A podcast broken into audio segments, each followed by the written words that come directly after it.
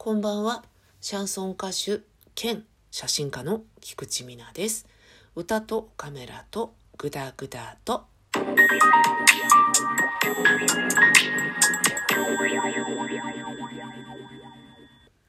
今宵のトークのお供は、いちこで作ったレモンサワー甘みなしというね、ことでお送りをしておりますけれども、前回帯状疱疹ワクチンのパンフレットを病院で渡されたよーんっていうねそういうお話をさせていただきましたけれども私実は帯状疱疹は数年前にやってるんだよねっていうお話をしておりました。今日はそのなった時のお話をしようかなと思います。なったのはね数年前で46歳とか7歳とかそのぐらいの年だと思います。なので今から4年とかそのぐらい前になっちゃうんですねもう。なんかそんな経ったように思わないですけどえっ、ー、とね帯状疱疹っていうのは名前は知っていて痛いんだってよっていうこととかは知っていたんですけど全くピンとこずに過ごしておりました。私ねできた場所を先に言うとお尻だったんですよ。左臀部ってやつですね。なんかねその数日前から微妙なだるさ生あくびが止まらないようなぐずぐずしただるさみたいのは感じていてお尻を見ると蒙古斑とかできる部分あるでしょ？あそこあたりに湿疹ができたんです最初。でその湿疹がいわゆるプツプツプツっていう突起までいかないけれど相当はっきりした湿疹で見たことがない形状だったんですよ。私皮膚系の疾患が多いタイプジンマシンとか後半とかねそういったものが多かったので大概の湿疹には慣れていたんですけどちょっとね見たことがない硬くてお花が咲くじゃないけどそんな感じぷくっていうね突起物みたいな感じの湿疹ができたんですね。これなんだろうなって思っていたんですよ。でも無知なものであとはもともとねジンマシンとかそういうのがよく出ているタイプなのでそんなに気にしなかったんですよね。そしたらそれが帯状疱疹だったんですよね。その時点でお医者さんに行ってればお薬とかで治ったんだと思うんですよね。ちなみにねその数年後に知り合いがなんか見たことない湿疹できちゃったんだよねって言った時に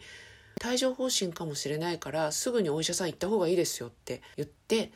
えー、嘘なんて言ったんですけど行ったら帯状疱疹ですって言われて今来てくれてよかったですよって言われたっていうんでちょっとね役に立ったかなと思ったんですけどその張本人の私は放置プレイをかましてしまったんですよ。そしたらね結構大変なことになってしまったんですがうまく言えないんですけど右足だったかな？重いみたいな感じになって明らかに具合が悪いなって数日後これはダメだな午後ぐらいから寝る。翌朝からもう本格的にもうダメで実はね帯状疱疹が暴れてることもあったんですが時を同じくしてウイルス性の髄膜炎にかかってしまったんですね。後で調べたら髄膜炎と帯状疱疹って割とセットになる時があるらしくって凄まじい頭痛あとは8度ぐらいの熱が出ていてお手洗いが全くしたくならないんですよ。だから熱があるのに解毒しないみたいな感じ。だからずっとこうこもってるっていう感じですよね病原菌が。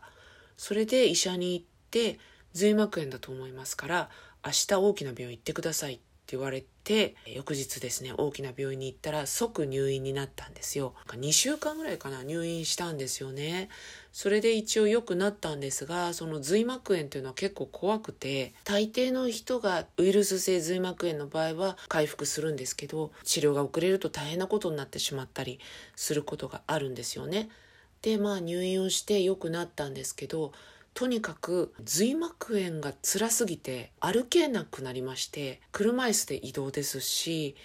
熱は下がらないし強烈に頭が痛い。お手洗いも行かれない。行きたくないしっていう感じですよね。髄膜炎の辛さの方が圧倒的に勝っていて帯状疱疹の痛さっていうのはほぼ感じなかったんですよ私の場合は。左臀部のところにバーッと最初の湿疹から広がってやっぱり帯状になりまして結論としてはね帯状疱疹がひどくなっちゃったりすると神経の鈍化が起こるんですよね。神経に沿ってこうできてくるものなので、えー、神経痛のように痛みがずっと残ってしまったりとか跡が残ってしまったり幸い私の場合跡は全く残らなかったです。でまたねできた場所がお尻なので跡が残ったとしても人目に触れるところではなかったのであと年も年なのでまあいいかなって感じはあったんですが幸い残らなかったですよね。ただあのー、一部ですねやっぱり感覚が鈍い。触ってるなってことはわかるけど例えばこう指先で引っかくじゃないですか。本当あ触ってるってことはわかるんだけどあのしっかりとした感覚は未だにないですね。ただ私ねあの左腕の肘を骨折を昔しまして手術したんですよね。金具を入れたりとか出したりする手術なんですけどその時に傷口をこう鉗子でぐーっと開くわけですよ。皮膚を切開するので、えー、そういったことで一部に神経がね鈍化が起こるっていう後遺症がありまして私はちょっとそのね一部分左肘のほんと一部なんですけどね傷口の近くのところは感覚がかなり鈍化してるとこがあって同じ感じですね。時折感覚戻ってたりしないかなと思って腕もあとお尻もねカリカリってやってみたりするんですけどやっぱ相変わらず鈍感なままっていう感じになっております。それでもね良かったんですけどね普通に生活ができるように戻ったということで当時はね実は初めての歌謡曲ライブっていうのを企画していてであと1週間とかそれぐらいだったんですけれども、えー、ライブ中止という形に取らざるを得なくてね各所にね大変申し訳ないことをしてしまいました。ヘロヘロでしたけどその連絡とね楽しみにしてくださってねご予約いただいたお客様にはお詫びをしたっていうことを覚えています皆さんあの疲れとか年齢とか免疫力の低下とかはねやっぱバカにしちゃいけないっていう感じ本当にちょっと楽するぐらいな感じでいたわりながら生きていかんと